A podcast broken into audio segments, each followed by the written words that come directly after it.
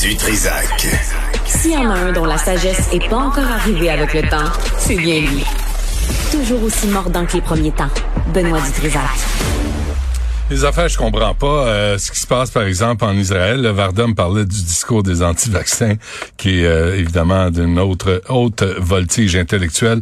Mais euh, les endroits comme Israël, Royaume-Uni, l'Alberta, qui ont des taux de vaccination assez élevés, mais qui connaît aussi d'importantes hausses de nombre de cas d'hospitalisation liés à la COVID-19. Là, je suis en train de me dire, peut-être les anti-vaccins ont raison pose la question à l'immunologiste à l'Institut de recherche clinique de Montréal, André Veillette. Monsieur Veillette, bonjour. Bonjour, Monsieur Dutrisac, comment allez-vous? Ah, ben, pas pire, vous-même? Ça va bien, mais ils n'ont pas raison, les anti-vaccins. Je peux vous le dire tout de suite. Êtes-vous sûr de ça? Parce qu'il y en a une qui dit, c'est une comédienne qui a son diplôme en virologie, évidemment, qui dit que c'est ah de la merde, les vaccins. Euh, les autres disent qu'il y a des puces, il y a toutes sortes d'affaires là-dedans. Moi, je suis en train de me dire qu'ils doivent avoir raison s'ils sont si convaincus. Non, non, non.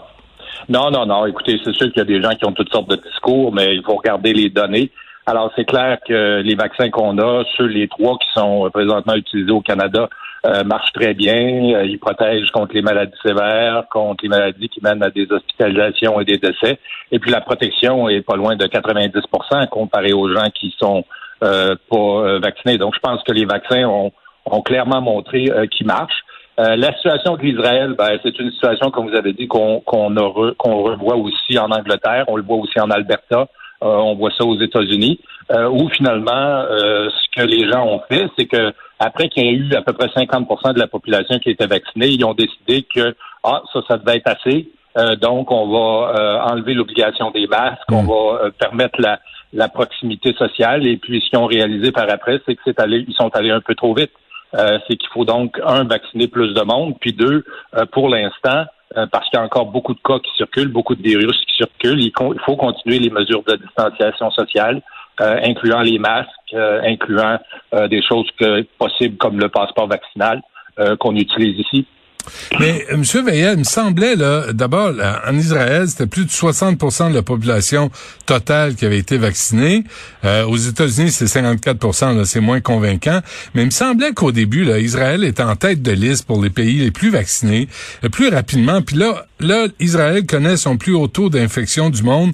Est-ce que ça veut dire qu'il y a une date de péremption au vaccin? Est-ce que ça veut dire qu'ils l'ont mal administré? Ben, un, je pense qu'il y, a des, euh, y a des très gros groupes d'individus en Israël qui n'ont pas été vaccinés. Et puis, comme on a dit, ils ont enlevé les masques un peu trop vite. Euh, mais l'autre chose, comme, comme vous avez dit, ça a été les premiers à recevoir les deux doses de vaccin de Pfizer. Il y avait un deal avec euh, Pfizer.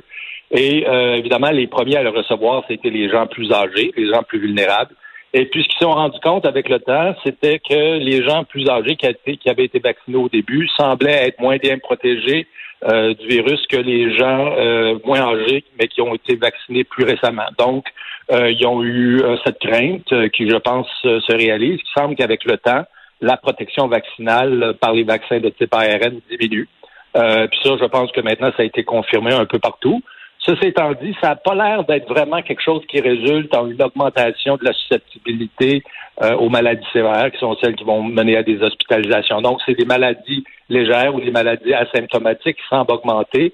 Sauf, euh, il semble aux États-Unis, basé sur les dernières données, que chez les gens plus âgés, 75 ans et plus, euh, cette diminution de la protection aussi mènerait aussi euh, à une augmentation des hospitalisations. Mais ça, c'est pas encore clair. Hmm. Euh, je pense que c'est pour ça, avant de dire que tout le monde va avoir besoin d'une troisième dose, qui ont déjà commencé à donner d'ailleurs en Israël. Mais avant de dire ça ici, je pense qu'il faudrait vraiment s'assurer qu'on en a vraiment besoin. Est-ce que est-ce que on revient, M. Veillette, sur euh, l'efficacité de Moderna, Pfizer, AstraZeneca, euh, Johnson Johnson, on en on en parle pratiquement pas là, qui est à une seule dose. Où on en est là-dedans, là, dans l'analyse là des données scientifiques? Ben, je pense que les trois vaccins que vous avez mentionnés, les trois au Canada, sont excellents vaccins. Euh, ce qui est clair au tout début, c'était que la protection contre les maladies totales, là, les, même les asymptomatiques ou les, les, peu symptomatiques, était supérieure avec les vaccins d'ARN. Euh, mais, on, mais la protection par les maladies sévères, pour les maladies sévères, était à peu près la, même pour les trois vaccins. On réalise avec le temps qu'ils diminuent tous, tous un peu, euh, mais que le vaccin d'ARN et de donc de Pfizer et Moderna diminue peut-être un peu plus vite que le vaccin, le vaccin d'AstraZeneca. Donc peut-être que en bout de ligne, quelques mois plus tard après la vaccination, ça va mm. être le vaccin AstraZeneca qui va être similaire aux deux autres. On sait que Moderna a l'air de diminuer moins vite que Pfizer au point de vue de protection, au point de vue des anticorps. C'est peut-être parce que la dose euh, est trois fois plus élevée euh, quand on donne le vaccin. Vous, vous, vous avez reçu quoi? Moi, j'ai reçu Pfizer deux fois, ouais. OK. Moi, j'ai reçu de l'AstraZeneca euh, parce que, tu sais, j'ai pas de contact, là. J'ai pris ce qu'on m'a donné. Puis au début, là, je me sentais comme si je m'étais fait injecter du Kool-Aid, que tout le monde dénigrait l'AstraZeneca, disait que c'était un, vaccin moins performant, qui protégeait moins. Puis là, on se rend compte que c'est pas si mal, finalement. Ah, écoute, c'est peut-être le meilleur vaccin. On va voir ce qui va se passer euh, dans, dans six mois, dans un an. Moi, je maintiens que c'est un, excellent vaccin. Bon, oui, il y avait les histoires avec les thromboses, c'est sûr, puis c'était vrai, ça, mais c'était quand même très rare. C'était quand même très dramatique lorsque ça survenait. Mais je pense que c'est des excellents vaccins, puis surtout peut-être même s'ils sont combinés en deuxième dose ou possiblement en troisième dose à un moment donné, on ne sait jamais, euh, avec un vaccin d'ARN. Mais là, en préparant l'entrevue, M. Veillette, là, j'ai lu que euh, Israël a administré la deuxième dose moins d'un mois après la première. Et au Canada, nous, on a opté euh, de donner les doses entre 8 et 12 semaines. Et finalement, c'est ici, au Canada, au Québec, qu'on aurait eu raison. Ben écoutez, euh, au minimum, ce que ça aura permis de faire, c'est de retarder le moment où on devra prendre une décision pour savoir si on donne une troisième dose euh, ou non. Parce que les premiers qui ont reçu leur deuxième dose, donc au Québec, puis ailleurs aussi au Canada, dans la plupart des provinces du moins, euh, c'était comme au mois d'avril. Donc là, on rendu fin fin de septembre bientôt, on approche du cinq mois. Si c'est six mois la date, la date fatidique là, pour, à laquelle la, protection vaccinale diminue avec le vaccin de Pfizer, ben ça, ça veut dire que bientôt les gens en CHSLD, les gens à RPA, peut-être même les travailleurs de la santé, parce que mmh. autres aussi ont été vaccinés tôt. Peut-être que euh, ces gens-là vont avoir besoin d'une euh, troisième dose. C'est ce que je pense que le, comité d'immunisation du Québec euh, doit évaluer. Je pense qu'ils sont probablement en train d'évaluer ça. Par précaution? Ah ben écoutez, ça s'en vient. C'est une question qui s'en vient. est-ce qu'on le donne, est-ce qu'on le donne pas? Je pense qu'il faut évaluer les données scientifiques. Il va falloir qu'ils fassent une recommandation. Ils vont peut-être dire attendons, voyons ce qui arrive. Moi, je pense pour les gens en CHSLD, ils en ont tellement arraché jusqu'à venir que je pense qu'on peut facilement justifier prendre 35 000 doses puis leur donner. Euh, puis après ça, il faut voir pour les autres, les RPA, les 80 et plus, 60, 70 et plus, à savoir si on devrait le faire ou non. Hmm. Aux États-Unis, un comité de, de, la, de la FDA la semaine dernière a recommandé la troisième dose pour les gens de 65 ans et plus.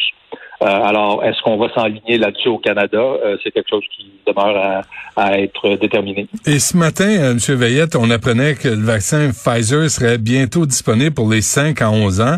Est-ce que là, les gens vont dire, on prend nos enfants pour des cobayes, il n'y a pas eu assez d'études sur le sujet? Qu'est-ce que vous répondez à ça? Ben, c'est sûr qu'il va toujours y avoir des gens qui euh, disent ça, surtout les gens qui disaient ça déjà pour l'adulte. Hein? Euh, ils vont répéter ça aussi euh, chez les enfants. c'est certain que c'est une nouvelle technologie vaccinale avec des ARN. Bon, ils ont fait des études phase 1, puis là, les, les données dont on parle, c'est les données de l'étude phase 2, 3. Euh, où ils semblent, ils ont utilisé une dose plus petite, trois fois plus petite que la dose chez l'adulte.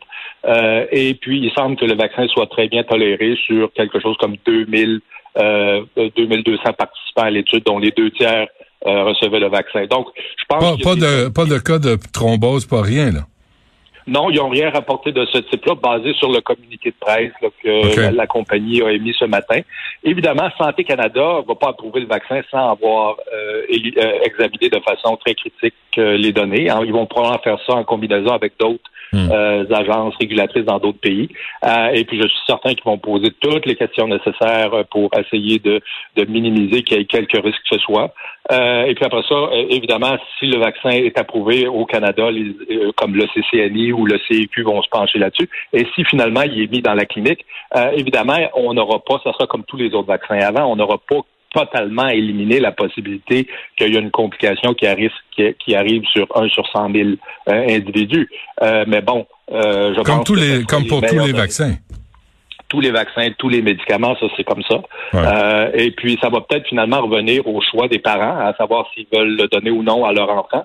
Euh, puis en autant que tout, je pense que pour la vaccination jusqu'à venir, tout a été très transparent de la part des, des organismes canadiens, Santé Canada et compagnie. Alors j'ai pas de doute que toutes les informations nécessaires qui sont disponibles vont être mises à la disposition des parents pour qu'ils puissent décider euh, si jamais le vaccin est approuvé, s'ils donnent ou non le vaccin à leur enfant. Donc, on n'a pas besoin de faire confiance aux compagnies pharmaceutiques. Il y a des chiens de garde qui surveillent ce qu'on nous propose. Ah, tout à fait. Je veux dire, bon, moi, je pense que, tu sais, euh, étant donné que les, les, compagnies pharmaceutiques, bon, eux autres, ils, bon, ils veulent aider la planète, mais en même temps, ils veulent être financièrement euh, faire de l'argent à faire de l'argent. Fait que, bon, c'est sûr qu'on prend tout ce qu'il dit avec un certain grain de sel.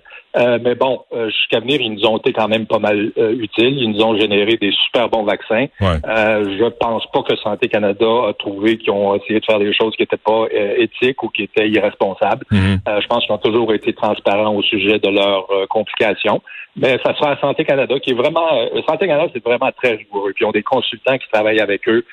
puis ils se creusent les méninges. Hein, je veux dire, puis ils font ça avec des gens dans d'autres pays. Ils font ça en parallèle en équipe, de sorte que c'est les, les les meilleurs experts avec le meilleur, les meilleures questions qu'ils peuvent poser, puis ils en posent des questions. Ils n'arrêtent pas, eux, après une ronde de questions. Ils peuvent vous poser toutes les questions qu'ils veulent aux compagnies. Alors moi, j'aurais confiance, mais c'est sûr qu'à un moment donné, il va falloir que les gens aussi développent leur propre confiance personnelle s'ils ont un choix à faire, à savoir s'ils euh, vont faire vacciner leur enfant ou non. Avant qu'on se quitte, M. Veillette, est-ce que cette quatrième vague, là, aujourd'hui, on annonce plus de 640 nouveaux cas, euh, des cas aussi dans les CHSLD, les RPA, dans les écoles, il y a des éclosions. Est-ce qu'il va falloir retourner à un certain confinement? Va falloir, ou est-ce que ce, n'est qu'un qu'une vague qui euh, touche les non-vaccinés? Euh, je J'espère qu'on va éviter un confinement à nouveau. Faut pas oublier, comme vous avez dit, qu'on a quand même vacciné pas mal de monde au Québec. Euh, donc, ça, ça donne une protection. Puis c'est certain que les deux groupes qui sont touchés par les infections sévères, celles qui mènent à des hospitalisations, c'est les non-vaccinés puis les vaccinés malchanceux. Hein? Euh, les vaccinés malchanceux, ça veut dire quoi? Ben, c'est les vaccinés qui ont reçu leur vaccin, mais pour quelque raison que ce soit, les vaccins n'ont pas marché, donc ils sont pas protégés contre euh, l'infection euh, par le virus. Alors, il y a comme euh, comparé aux non vaccinés, il y a quand même 10% des vaccinés qui vont être susceptibles à des infections sévères et donc peuvent aboutir à l'hôpital. Ah, quand même? Oui, oui. Ben, c'est pas 10% de tous ceux qui sont infectés, mais le risque est, est diminué de 90% d'avoir des hospitalisations, par exemple, euh, si on est vacciné comparé à si on est non vacciné. C'est quand même une grosse diminution, mais il reste quand même un certain risque. OK.